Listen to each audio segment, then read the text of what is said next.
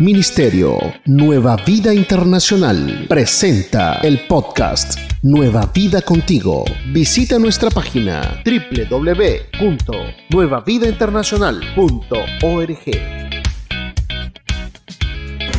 Le damos la bienvenida, iglesia, a cada uno de ustedes. ¿Cómo están? Qué bueno, qué bueno verlos por acá. También eh, le damos, mandamos un saludo, un abrazo a la distancia a las personas que están conectadas para ver este servicio en otros países, en sus casas, en su carro, en su sala, a través de un teléfono, de un televisor. Eh, les mandamos uh, un saludo desde Charlo, de Nueva Vida, y declaramos que hoy eh, el Señor Jesucristo tiene una palabra para cada uno de nosotros. Y que esta palabra va a producir el fruto por la cual Dios la ha enviado. Hoy tengo el privilegio de entregarles una palabra eh, en la cual se titula Jesús me conoce. ¿Cuántos creen que Jesús nos conoce a cada uno de nosotros? Es exactamente eh, lo que pienso yo eh, a través de esta palabra, es de que Jesús nos conoce a cada uno de nosotros. Y vamos a ir a la Biblia vamos a, ir a la Biblia y vamos a, empezar a leer la palabra del Señor. Vamos a, esta palabra está basada en, las citas bíblicas de Lucas del capítulo 7 del 36 al 50, Juan capítulo 2 del eh, eh, versículo del 23 al 25, Romanos 7 del versículo 15 al 20 y también vamos a leer Gálatas capítulo 5 eh, para, para que entendamos acerca de lo que habla Pablo. Pero vamos ahorita a Juan capítulo 2, versículo 23 al 25. Dice la palabra de Dios, eh, Juan capítulo 2 del 23 al 25 dice así, eh, mientras estaba en Jerusalén, en, en la fiesta de la Pascua, muchos creyeron en su nombre al ver las señales que hacía. Pero Jesús mismo no se confiaba a ellos porque conocía a todos y no tenía necesidad de que nadie le diese testimonio acerca del hombre, pues él sabía lo que había en el hombre. Así que Jesús nos conoce a todos. Sobre todo Jesús conoce lo que hay en nuestro corazón. Jesús sabe lo que hemos pasado, Jesús sabe lo que estamos atravesando, porque Él tiene ese conocimiento, ese poder de saber de quiénes somos nosotros. Y por eso Él dice que cuando la gente escuchó de los milagros de Jesús, dice que muchos creyeron en su nombre. Quiere decir, hermanos y hermanas, de que lo que Jesús hace en nuestra vida, hace que otras personas lleguen al camino del Señor. Nuestro testimonio es importante para las personas que no conocen a Jesús, porque ellos pueden decir, hombre, Jesús le hizo esto, este milagro a esta hermana, entonces yo supongo que ellos dijeron, yo voy a ir también porque yo tengo una necesidad. ¿O qué les parece ver el cambio en la personalidad de uno? Cuando, no, hombre, este hermano y esta hermana es diferente. Entonces yo también quiero cambiar mi, actitud, mi personalidad a través de nuestro testimonio. Cuando ellos escuchan de que Jesús hace milagros, ellos también van a querer estar también en la presencia del Señor. ¿Estamos de acuerdo? Pero el punto también no es solamente de que Jesús nos conozca, sino que nosotros mismos nos conozcamos también que yo también sepa eh, quién soy yo. Eh, nosotros que tenemos hijos, eh, a veces conocemos mucho mejor a nuestros hijos que ellos mismos. Hay veces que uno sabe por qué dicen las cosas, por qué actúan de esa forma, y aunque a veces ellos piensen lo contrario, eh, uno dice, no, e, él, ella es así o él es así. O uno se anticipa para prevenir un error de ellos. O uno les aconseja porque les conoce en dónde se pueden equivocar. Creo que Jesús es también así. Nosotros somos semejantes a Dios, entonces Él nos conoce. ¿Y quién mejor que alguien que nos conozca mejor a nosotros mismos, que nos aconseje a través de su palabra? ¿Estamos de acuerdo? Entonces, vayamos ahora a Romanos capítulo 7 y miremos un gran hombre de Dios, el apóstol Pablo, que él llegó a conocerse a él mismo. Y yo creo que el conocernos a nosotros mismos, vamos a leer Romanos capítulo, eh, capítulo 7 del versículo 15 al 20. Creo que el conocernos a nosotros mismos nos da una ventaja en nosotros mismos. Yo creo que eso es una victoria, saber en qué área yo soy débil y en qué área yo soy fuerte, ¿verdad? Porque en aquella área débil yo puedo pedirle al Señor que Él sea mi fortaleza. Y creo que el apóstol Pablo eh, hace una examinación personal donde dice así del versículo 15 al 20, dice, porque no comprendo mi proceder, pues no pongo por obra lo que quiero, sino que lo que aborrezco. Eso es lo que hago. Y si lo que no quiero, eso es lo que hago, estoy de acuerdo con la ley de que es buena. De manera que ya no soy yo quien obra aquello, sino el pecado que mora en mí. Porque yo sé que en mí, esto es, en mi carne, no mora el bien. Porque el querer el bien lo tengo a mi alcance, pero no el hacerlo. Porque no hago el bien que quiero, sino el mal que no quiero. Eso es lo que pongo por obra. Y si lo que no quiero, eso es lo que hago, ya no lo obro yo, sino el pecado que mora en mí. Amén. Pablo dice, yo quiero hacer las cosas buenas. Ese es en mi deseo, yo, yo, yo quiero hacerlo. Pero yo encuentro que hay algo que lucha contra eso. Recuerden que el Señor Jesucristo dice, el espíritu siempre dice, está dispuesto, pero dice que la carne es débil.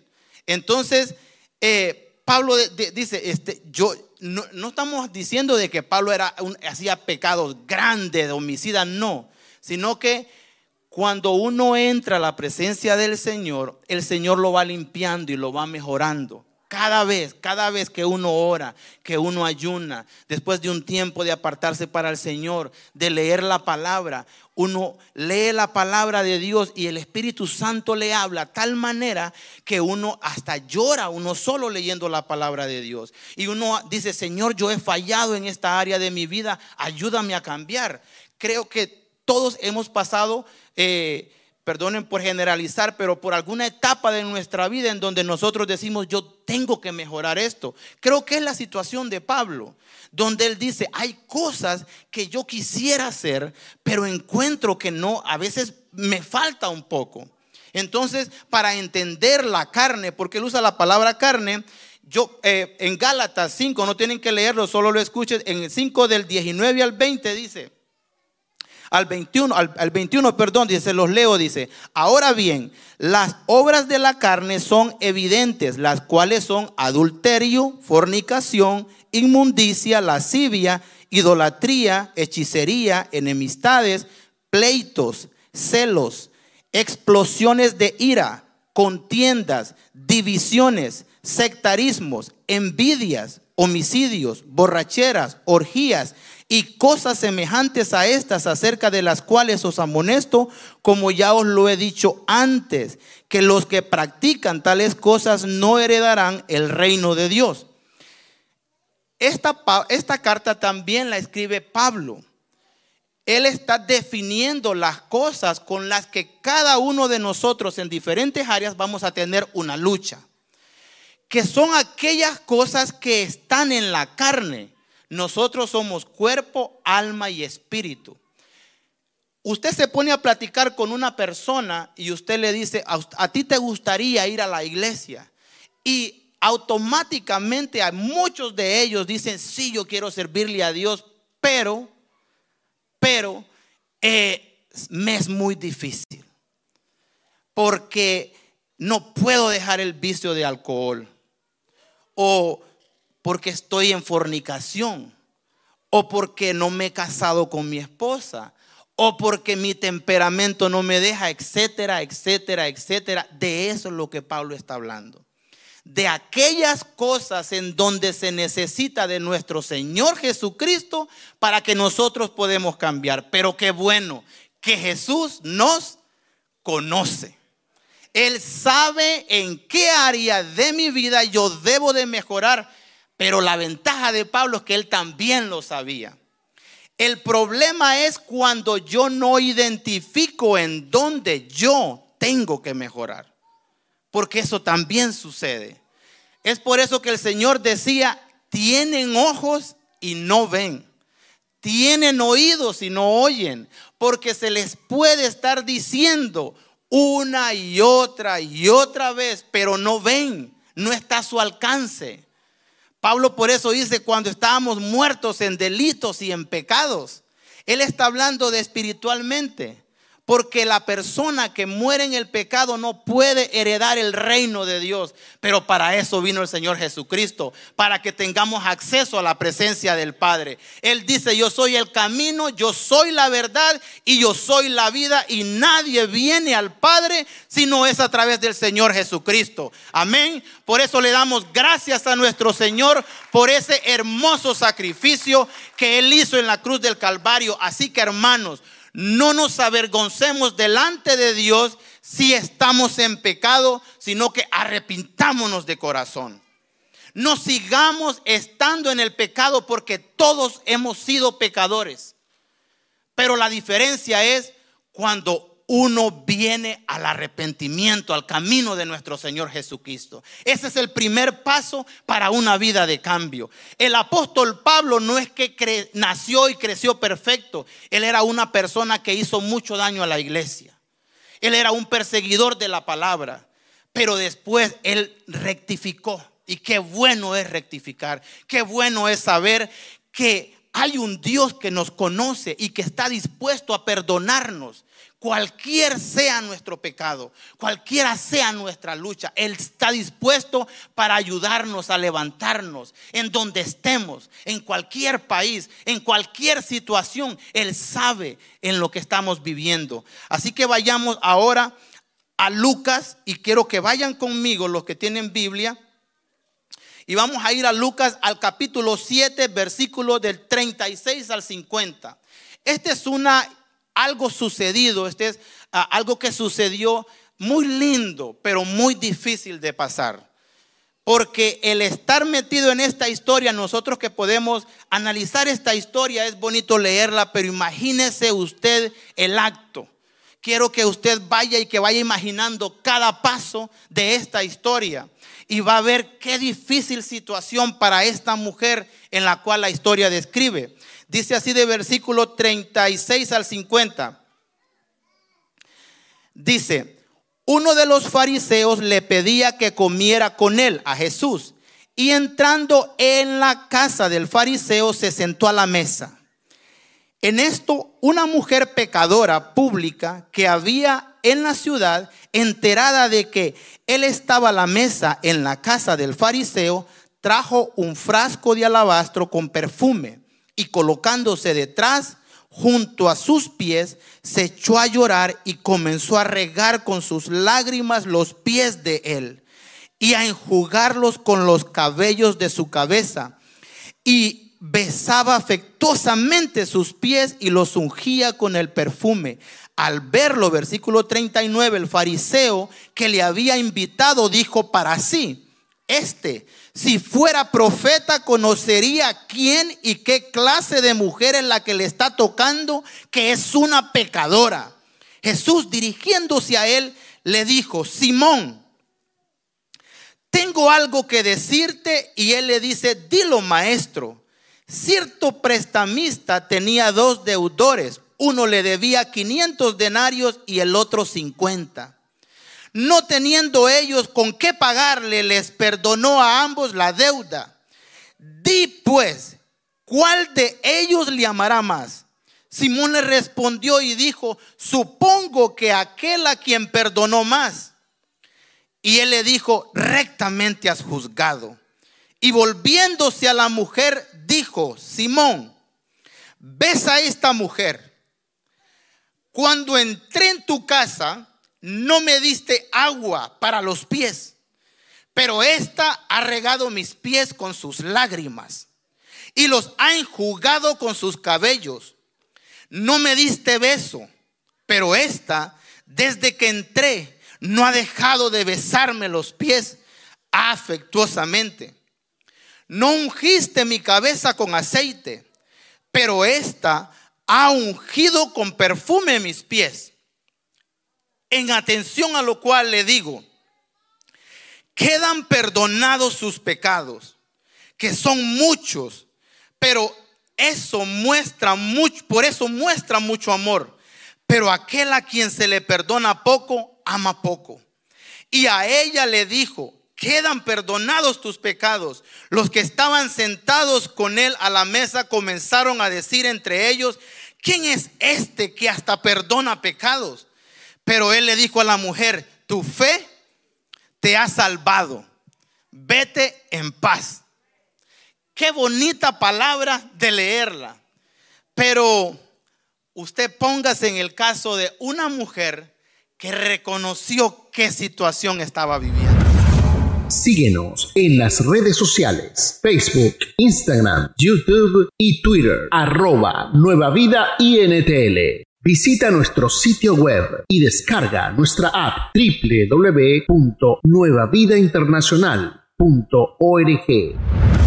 Si hablamos del fariseo, el fariseo conocía a Jesús a tal grado que lo invitó a comer a su casa.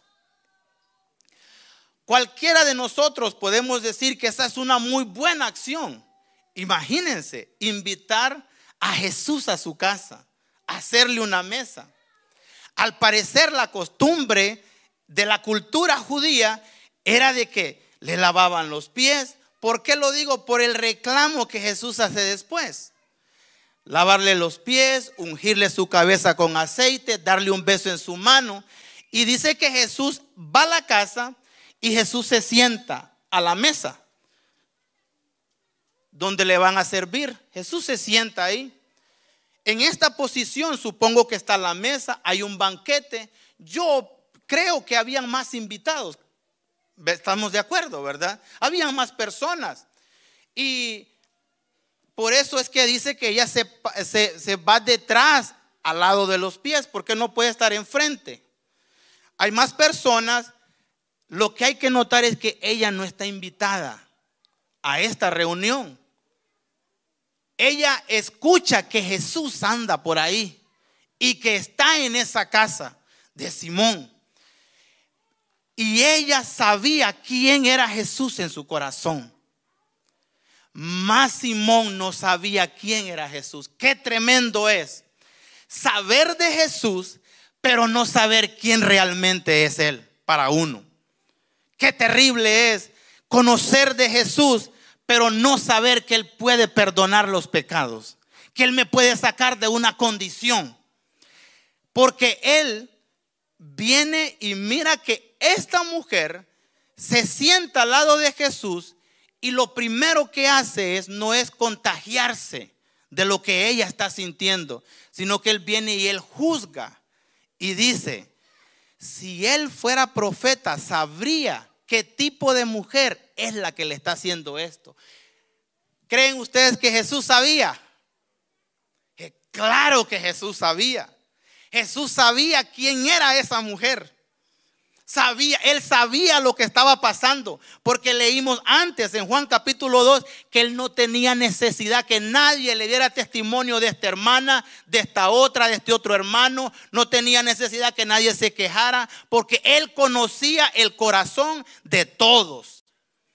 Y él también conocía el corazón de Simón.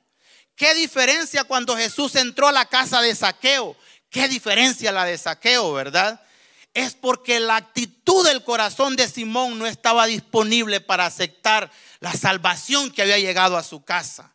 Él desperdició la oportunidad de cambiar su vida en ese momento.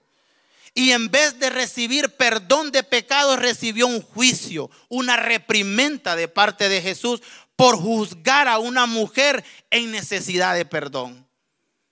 Qué terrible que Simón, en vez de ver que Jesús estaba siendo adorado por una pecadora, por una persona que decía, este es el Hijo de Dios en su corazón. Qué triste que él calificó a esta mujer como qué mujer más pecadora. Yo creo que Simón eh, tenía mucho conocimiento, pero hacía falta un poco de compasión, que no sé qué creen ustedes, para las personas que quizás no disfrutaban o no gozaban de la vida que él tenía. Yo creo que esta mujer no tenía ni la capacidad económica para invitar a Jesús a su casa, pero él sí lo tenía, él estaba en una posición mejor. Y es que a veces cuando uno tiene cosas, a veces se vuelven distractores de nuestro Señor. A veces se roban lo que Jesús puede ser en nuestro corazón. Y este Simón dice, esta mujer, ¿qué hace aquí? Esta es mi fiesta. No sé, pongámonos en la posición, esta es mi fiesta y me viene a hacer ese show, ¿verdad? Imagínense, están sentados y ella empieza a llorar y a llorar. Yo no sé si ella se estaba gritando, no sé en qué situación estaba ella. Y él está preocupado más como, esta mujer, hombre. Y además, ¿quién es? Era conocida, era una pecadora pública. Todos conocían la vida de ella, todos sabían quién era ella. A lo mejor en la casa, en esa misma mesa, se había hablado de pecados de personas pecadoras y, y había algún cierto rechazo para esta mujer. Y creo que eso impedía de calificar y es lo que nosotros como iglesia tenemos que tener cuidado muchas veces porque nuestro al Dios que servimos es un Dios muy misericordioso. Y a veces nosotros tenemos podemos tener mucho conocimiento, pero no sabemos con quién Dios está tratando. Eh, solo para parafrasear, yo me recuerdo cuando, cuando eh, el Señor Dios le dijo a Samuel, a Samuel, ve a ungir a un rey, yo ya me he provisto de rey, ya no llores por Saúl. Samuel tenía mucho conocimiento. Era una persona que recibía la palabra de parte de Dios, un gran profeta para el pueblo de Israel. Y Samuel cuando fue a la casa de Isaí, lo que él había vivido lo traicionó lo que él había hecho antes. Ya había ungido un rey, un rey grande, un rey fuerte, al rey Saúl. Y yo creo que eso lo condicionó para decir, de estos hijos que él tiene que me muestra, yo creo que uno de ellos es. Él es una de las personas que Dios va a usar, que va a ser el próximo rey de Israel, pero Dios no le permitió. ser lo bueno de tener una conexión con el Espíritu de Dios, para que Dios a uno le enderece los pasos, para que diga, no, no, no, Samuel, no es que tú no sabes. No, tú sabes mucho. Tú eres un siervo grande para mí. Tú eres una sierva grande para mí en caso de que sea una mujer. Pero sigue conectada conmigo para que no cometas errores. Para que no vayas a ungir o declarar una palabra en la persona que yo no he elegido. Y creo que Simón, en otra, en otra, en otra forma, creo que él estaba acostumbrado a menospreciar a las personas. Porque decir, esta es una mujer pecadora. Y fue discriminada, lo mismo que Jesús contaba cuando un fariseo fueron a orar con un publicano. Que el fariseo decía, Señor, Dios, yo te doy gracias. Porque yo oro, oro, porque yo diezmo, porque yo ayuno, porque incluso yo no soy como este que está al lado mío, este publicano. Y dice que el publicano reconocía reconocía su pecado y él decía, perdóname que yo soy pecador. El Señor Jesucristo dice que los dos se levantan y al que, al que Dios escuchó fue al publicano, porque era una oración de perdón. No porque el fariseo estaba en la misma condición de pecado, no, porque no reconocía su error. Porque le era oculto. Por eso el, el rey David decía, Señor, perdona hasta los pecados que me son ocultos. Y quizás algunos de nosotros no estamos peleando con la drogadicción o el adulterio, no. Quizás nuestra lucha es con la falta de oración. Porque Pablo dice, lo que yo quiero hacer, esas cosas buenas que yo sé que son buenas, yo no las hago. Quizás orar por aquel hermano que a lo mejor quizás siempre está necesitando oración. Y que a veces uno puede decir, ay, es la misma cosa y sigue con lo mismo. Y estamos calificando y ya Dios ya no. Quizás la oración es como un martillo que va rompiendo y rompiendo y rompiendo y rompiendo hasta que se rompe. Porque el Señor Jesucristo dice que una mujer fue a de un, de un juez y iba y le pedía por lo mismo y le pedía por lo mismo hasta que logró el propósito. Y que nosotros no tenemos que cesar. Quizás lo que tenemos que hacer es como más nuestro carácter. Como no encendernos tan rápido. O la malicia. Esos pensamientos que nos llevan a pensar lo malo. Y lo malo. Y, a lo mejor se dijo por esto, o se hizo por esto, o por esto, pero miremos el fruto que eso está produciendo en nuestro corazón. Miremos, califiquemos si eso es lo que a Dios le agrada. Ahora, el punto que quiero tocar es que Simón no lo dijo en voz alta. No él pensó, si él, porque imagínense qué imprudencia invitarlo y decirle en voz, eh, no, no lo iba a avergonzar, sino que él pensó en eso. Y Jesús conoció los pensamientos de Simón. Y por eso Jesús lo hizo público.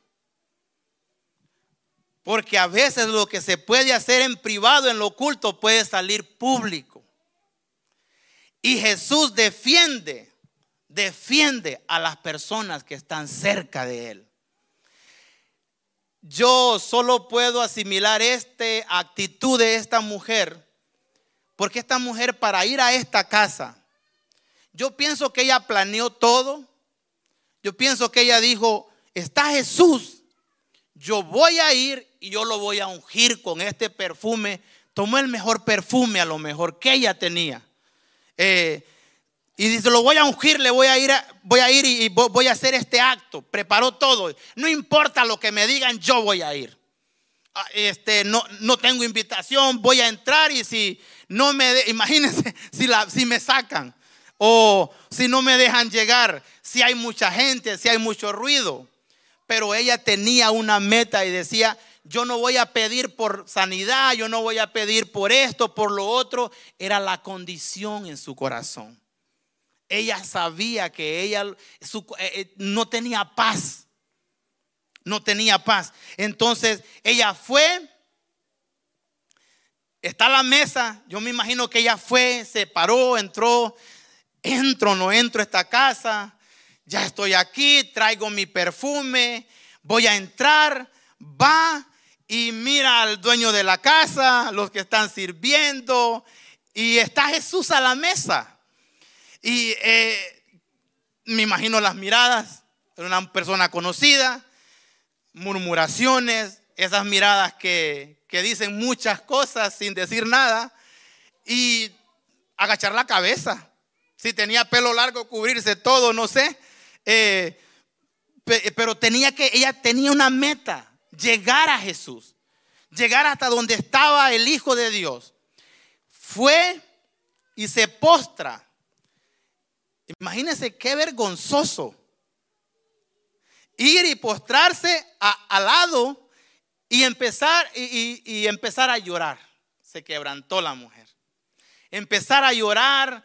Al final llegó donde estaba Jesús. Y las miradas ahí, me imagino. Ella estaba en el lugar donde ella quería y, hermano, hay que vencer el orgullo para hacer eso. Hay que vencer el orgullo de uno para hacer eso. Eh, no sé, no sé cuántos de nosotros podemos vencer eso para poder hacer ese acto. Es bonito leerlo, pero imagínense, yo solo recuerdo que creo que el niño es más fácil. creo que los niños es más fácil porque les hago un comentario acá. En mi pueblo, donde yo crecí, era un pueblo muy pequeño. Cuando habían bodas, eh, solo había un pastel. ¿verdad? Para los invitados. Obviamente, los niños no eran invitados a la boda, solo las personas adultas. Entonces, cuando uno, lo, uno entraba, uno no crea que un niño no, va, no es que va a entrar y felicidades por su matrimonio, que Dios los prospere, no nada de eso. Uno estaba en la mesa donde estaba el pastel. ahí estábamos todos esperando y habían algunos que podían sacar el dedo, pero para agarrar un pedazo de pastel, pero nos decían a nosotros, eh, niños, quítense de aquí, que este pastel es para los adultos. Y nosotros, ay, si sobra tal vez. ¿Ustedes creen que nosotros nos íbamos a ir? Íbamos a esperar hasta que le repartieran al último. Porque nosotros teníamos un propósito de comer ese pastel. Ahora, si es, imagínense que usted invita a una persona mayor, una persona adulta, y usted le dice, usted no ha sido invitada. Y nosotros tenemos comida o tenemos pastel para las personas invitadas. Si sobra, eh, puede quedarse. Si sobra, le vamos a dar. ¿Qué haría usted en esa situación? ¿Se queda o se va? Te informamos lo que viene próximamente. Conéctate con nuestra programación de eventos. Servicio de jóvenes. Último viernes del mes, 7.30 pm. Nueva Vida en Familia con los pastores Alex y Paola Montoya. Miércoles a las 7.30 pm. iKids Virtual. Sábados 9 am para todos los niños. Grupos de conexión virtual. GDC. Únete a uno de nuestros grupos. Todas estas actividades en horario de Charlotte, Estados Unidos.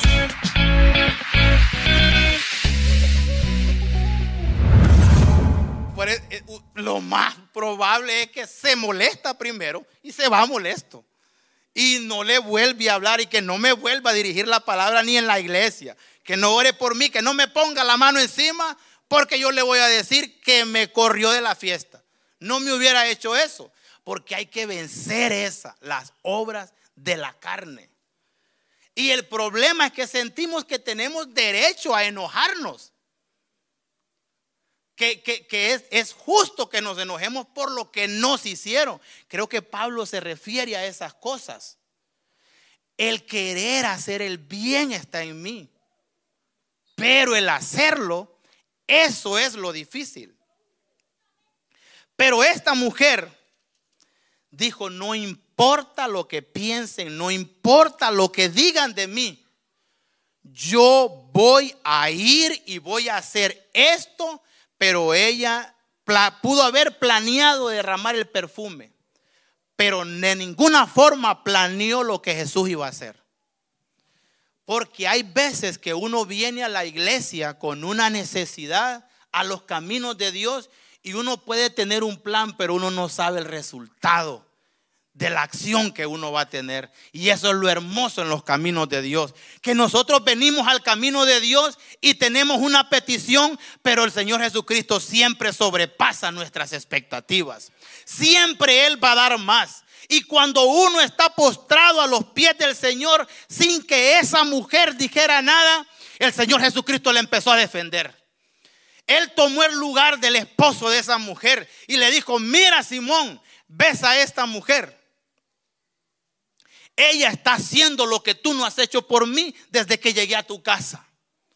Ella, los, las cosas que ella está haciendo me agradan más que la invitación a cenar que tú me hiciste. La actitud de ella que ella ha tenido ah, conmigo es mucho mejor que la actitud que tú has tenido conmigo, aunque me conoces o aunque dispusiste un banquete para mí es mucho mejor. Qué terrible que el Señor Jesucristo opine eso. Imagínese que Él opinara eso de mí. Imagine que el Señor Jesucristo, Él estuviera más contento con la actitud de un pecador que con mi actitud, que le conozco más o que estoy más cerca de Él. Qué terrible sería para mí que Él rechazara lo que yo hago para Él.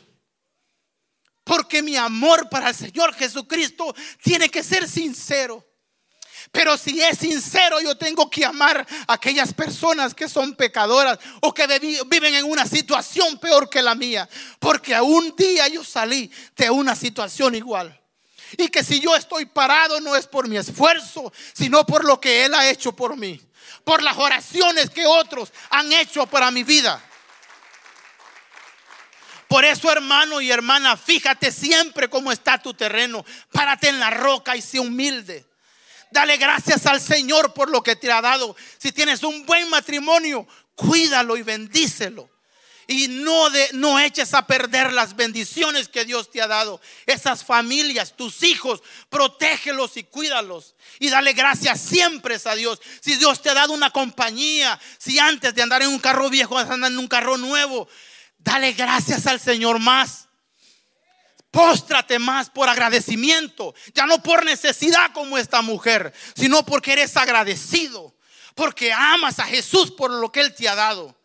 Porque Podemos haber estado en la condición de otro en otro tiempo, pero Él ha tenido misericordia de nosotros. Creo que eso es el error de Simón.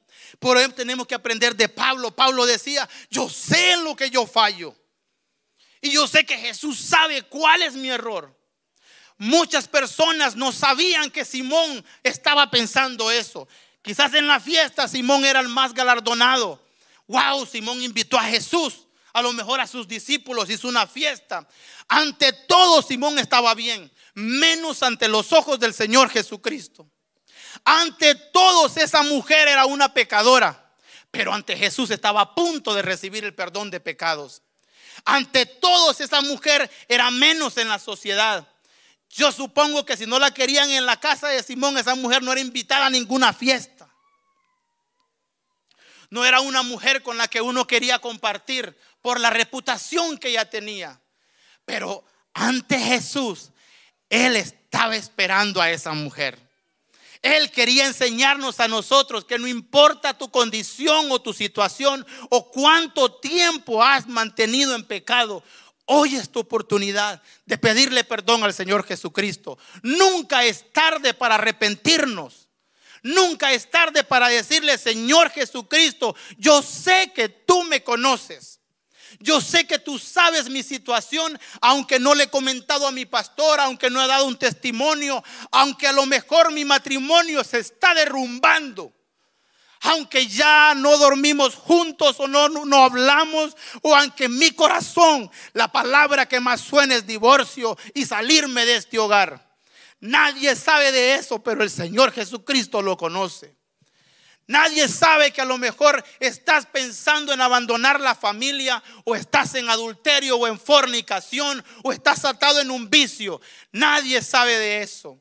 A lo mejor ante otras personas puedes participar de muchas cosas y tienes un buen testimonio, pero sabes en tu corazón que el Señor Jesucristo conoce tu vida. Si tú invitases como Simón al Señor Jesucristo, ¿cuál sería tu actitud para el Señor? ¿Cómo lo atenderías? ¿Le brindarías un banquete que no está mal? ¿Le abrirías las puertas de tu casa? ¿Permitirías que acercarte a personas independientes de su condición para hacer bendición para ellos? Jesús decía, yo siempre toco la puerta y llamo. Dice que el que abre la puerta, dice que él entra, él cena y él pasa tiempo con esa persona. Y lo que quiero resaltar es de que cuando uno abre la puerta para que Jesús entre, uno tiene que mantenerse en adoración a nuestro Señor. Y Él se va a encargar de defendernos ante toda situación, ante toda murmuración. Porque hay personas, hermanos y hermanas, que conocen nuestro pasado y creen que el pasado, aunque dice mucho de nosotros, no lo dice todo. Aunque el pasado diga mucho de nuestra vida, no lo dice todo. Jesús conoce todo de nosotros. Y aunque nosotros sepamos la actitud de una persona, los errores que cometió, eso no quiere decir que conocemos 100% a esa persona. O no quiere decir que me conocen a mí o a alguno de ustedes 100%. Solo Jesús nos conoce 100%. Y Él está dispuesto a perdonarnos a cada uno de nosotros. Y Él está dispuesto a levantarnos y a restituirnos. Y qué bonita palabra que el Señor Jesucristo dice, ves a esta mujer sus pecados, que son muchos. Él no dijo que eran pocos. Era cierto que esa mujer era muy pecadora. Pero dijo, pero ella me va a amar más, me va a amar más a mí. Porque ella va a saber cuánto yo le he perdonado. y no se va a olvidar de qué vida yo la saqué. Y siempre sabrá de que estuvo delante de mí, de que se arrepintió, que no dijo ninguna palabra, pero Jesús sabía que el llanto de esa mujer era verdadero.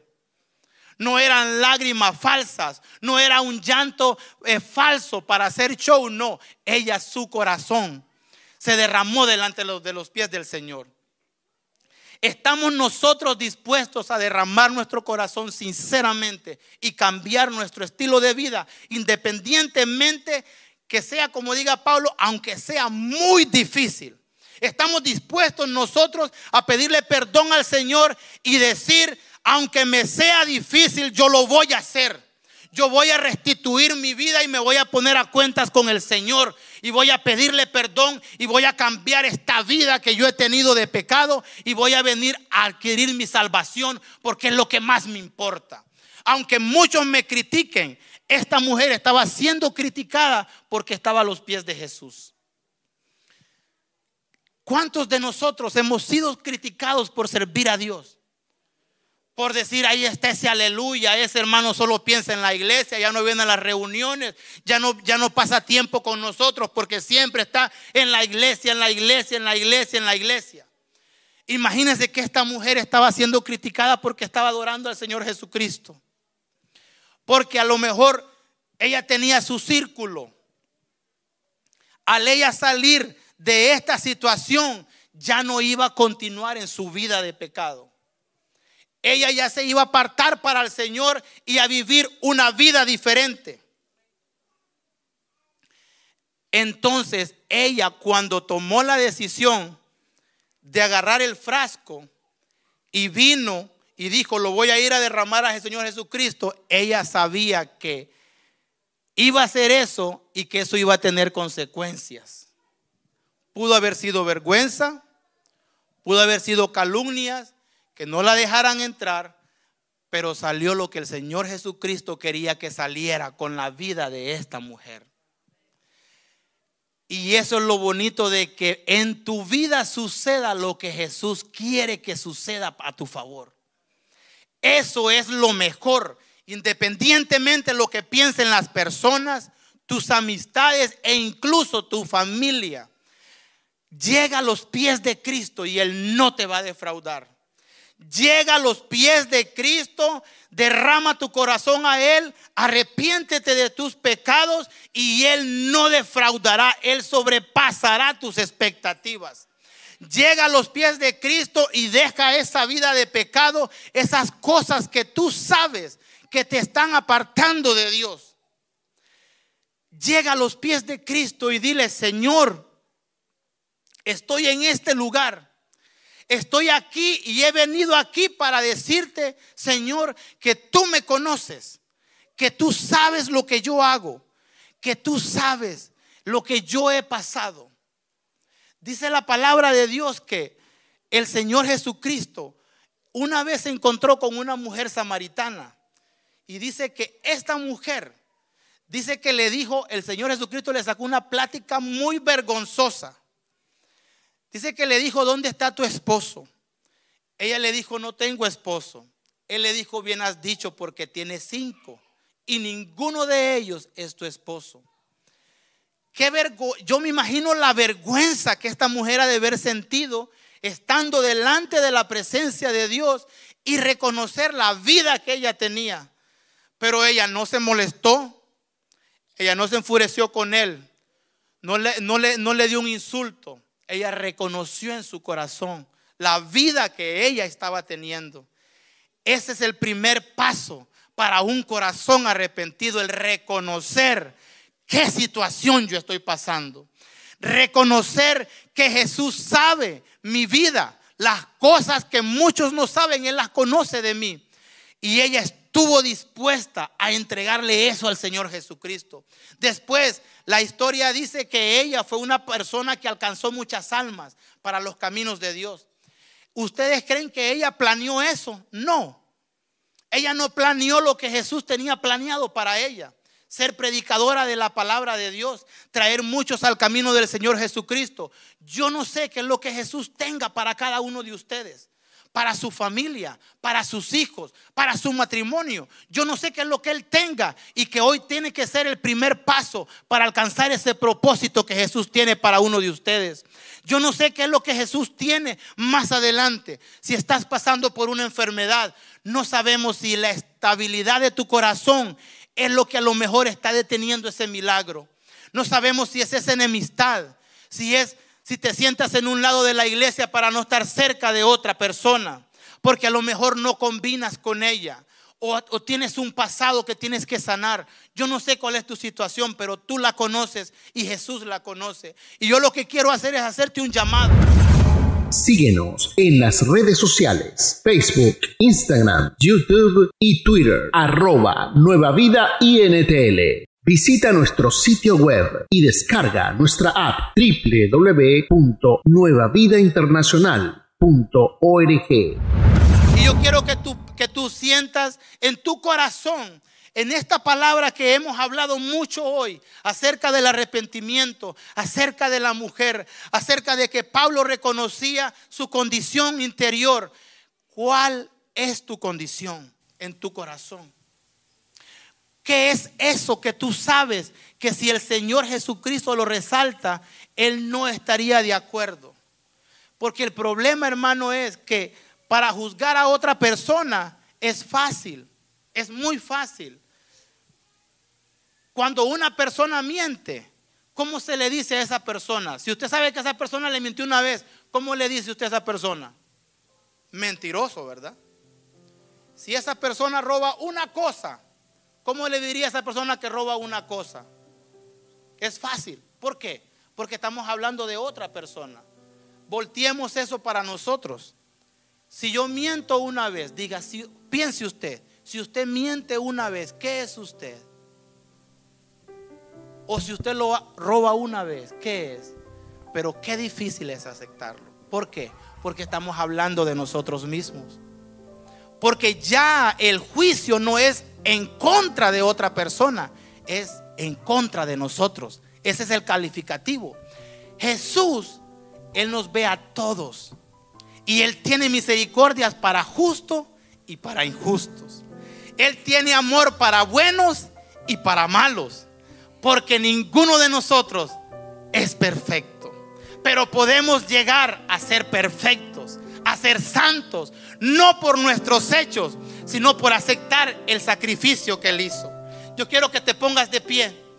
Y yo quiero que mientras te vas poniendo de pie, lo que el Señor te ha hablado, lo que el Señor ha resaltado en tu corazón, las luchas que tú tienes en tu interior, quiero que tú le coloques eso. Si tú tienes tu esposa o tu esposo, y estás pasando por un momento difícil, siento como que, como que si, si, estás pasando un momento difícil en, tu, en tu hogar, en tu relación, habla con tu esposa, con tu esposo. Quítale el argumento al enemigo. No dejes que él se robe tu matrimonio. No dejes que Él te quite la bendición que Dios te dio. Pelea por ese matrimonio. Doblega tu orgullo, aunque te haya herido la persona que amas, la persona que comparte tu cama contigo, la persona con la que compartes sueños, metas, familia. Lucha por tu esposa, lucha por tu esposo. Aunque tengas que doblegarte como esa mujer que se postró a los pies de Jesús y dijo, no me importa, yo voy a doblegar mi orgullo y le voy a perdonar esa herida que él me hizo o que ella me hizo. Solo tú sabes lo que ella hizo o él te hizo. Pero también Jesús lo sabe.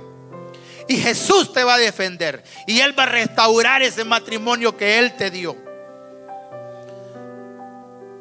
Siento una carga que es una carga muy fuerte en tu corazón. Pero no le des derecho a que siga en tu corazón. Sácalo de tu corazón. Hoy es un buen tiempo. Tus pecados, dice Jesús, te son perdonados si tú fallaste. Si tú fallaste, dale tiempo a tu esposa o a tu esposo de que el Señor trate con ella y con él. Pero no abandones tu matrimonio. No lo abandones. Lucha por ese matrimonio. No luches sola o solo. Pídele al Señor Jesucristo que te restaure. El Señor me tiene en este momento porque Él sabe lo que estás pasando. No, yo no sé quién eres, pero Él sí sabe quién eres. Yo, eh, Simón no sabía quién era esa mujer, pero Jesús sí sabía quién era esa mujer. Que el Señor te bendiga. Oremos todos por el matrimonio. Ahora los hermanos, ayúdenme a interceder por los matrimonios. Tú que estás llorando por ese matrimonio en este momento. Hoy nos paramos por tu matrimonio en la brecha, Señor Jesús. Señor Jesús, perdona el pecado en el matrimonio, Señor. Perdona ese adulterio. Perdona esa herida, Señor, esas mentiras. Sana ese corazón dolido, Señor. En el nombre de Jesús de Nazaret. Que se rompa la maldición. Señor, cancelamos divorcios en este momento en el nombre de Jesús. En el nombre de Jesús de Nazaret, hoy nos paramos al lado del hermano y de la hermana, Señor, para pelear por su casa. Declaramos que el enemigo suelta ese hogar. Lo suelta en el nombre de Jesús de Nazaret. Si este matrimonio que Dios ha bendecido, la bendición se renueva. En el nombre de Jesús de Nazaret se rompe la división de la casa. Declaramos que toda arma que el enemigo tiene en contra de la familia hoy se rompe, hoy se cancela en el nombre de Jesús de Nazaret. Declara tu pecado, confiésaselo al Señor. Cualquier pecado que sea, dile Señor Jesús, perdóname, perdóname, perdona mi pecado, fornicación, pornografía, hechicería, maledicencia, mal carácter, palabras deshonestas, malicia, envidia, todo espíritu entrégaselo al Señor. Toda obra de la carne pelea por tu vida interior. En el nombre de Jesús se rompe. Hoy se rompen cadenas. En el nombre de Jesús de Nazaret. Hoy rompemos cadenas. En el nombre de Jesús de Nazaret. Y declaramos que lo que Satanás ha hecho para atar, para traer enfermedad, para traer maldición, para secar las finanzas. En el nombre de Jesús, hoy se rompen esas cadenas. En el nombre de Jesús, todo decreto de muerte, en el nombre de Jesús se rompe. Padre, declaramos que para la familia, para los niños, declaramos protección. En el nombre de Jesús, declara una palabra para tu casa. Toma tu esposo, toma tu esposa de la mano y bendice tu familia. Tú eres la puerta para que Jesús entre a tu casa. Ábrele, la, ábrele tu casa a Jesús en este momento. Dile, entra a mi casa y gobierna. Declara una palabra de bendición. Que en tu casa el perdón de Jesús hoy nazca para toda tu casa que en tu casa el Señor santifique los cuartos. En ese cuarto donde han habido pleitos, donde han habido ofensas, en esa sala donde ha habido murmuración, en esa cocina donde se ha hablado, que el Señor Jesucristo limpie, que envíe ángeles a limpiar tu casa, que sane tus finanzas, que sane tu vida en el nombre de Jesús de Nazaret. Coloca tu mano en una área de enfermedad, coloca tu mano en esa área que te duele tienes alcance y dile, Señor Jesús, así como defendiste a esa mujer, yo hoy creo que tú peleas por mi causa. Yo hoy creo que tú me sanas, que esta enfermedad se va de mí. No tiene derecho en mi cuerpo, en el nombre de Jesús, porque te arrepentiste, porque Él pagó un precio por ti para sanarte. Para, para limpiarte, para restaurarte, en el nombre poderoso de Jesús. Sigue orando, sigue intercediendo, no ceses, no descanses. Dile, Señor Jesús, límpiame y llévame al lugar que me corresponde en el reino de Dios. Aleluya, aleluya, aleluya. Dale gracias al Señor. Declara una palabra de gracias para tu familia. En el nombre poderoso de Jesús, te damos gracias, Señor. Te damos gracias, Señor, porque sabemos que esta palabra ha venido a tiempo, Señor.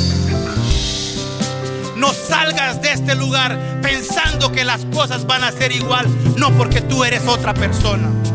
Ya no eres esa persona que vino en pecado. Dice que Él toma tu pecado y Él lo perdona. No lo lleves contigo. Ven a mí los que están cansados y cargados y yo los haré descansar. Toma el descanso de Dios en tu corazón. Ve a tu casa, mira a tu esposo y a tu esposa. Míralo con los ojos que miró Jesús a esa mujer pecadora. Bríndale perdón a tu esposo y a tu esposa. Bríndate perdón a ti mismo. No te juzgues. No tengas culpa por lo que has hecho. El Señor te ha perdonado. Y de ahora en adelante cambia tu estilo de vida. Identifica cuál es tu debilidad. No le abras la puerta al enemigo. Si sabes por dónde caes, no te expongas. Evita lo que te expone al pecado. Aléjate del pecado. Dice la palabra que el sabio ve el peligro y se, y se, aparta. La inteligencia es aborrecer el mal. La sabiduría es el temor a Jehová. Sabes que Dios te está mirando en todo tiempo, en donde vayas. Cuando tengas un mal pensamiento, dile Jesús, tú sabes lo que estoy pensando. Rechazo ese mal pensamiento. Mi matrimonio, Él lo va a levantar. Él ya declaró la palabra. No tomes una palabra mía. Él fue el que te habló. Fue el Espíritu Santo que te está defendiendo. Es el Espíritu Santo que te está hablando y que te está recomendando que de ahora en adelante tu situación ha cambiado. Ya no es la misma situación. Ya no es el mismo ciclo. Ahora es algo diferente. Es algo que el Señor tiene para tu vida. No dejes que el enemigo te vuelva a engañar. Él es padre de toda mentira. Su habilidad es mentir, pero Jesús nunca miente. Si Él te dijo que te va a sanar, si Él declaró la palabra de sanidad, de restauración para tu casa, eso es lo que hay para ti. Y no, no cambies esa palabra de verdad. No creas ninguna mentira al enemigo. Cree en la palabra del Señor Jesucristo y ten fe. Ten fe y persiste en la oración persiste cerca de Jesús, Él no te va a fallar. Él no te puede fallar. Gracias al Señor le damos. Démosle un aplauso al Señor por su palabra.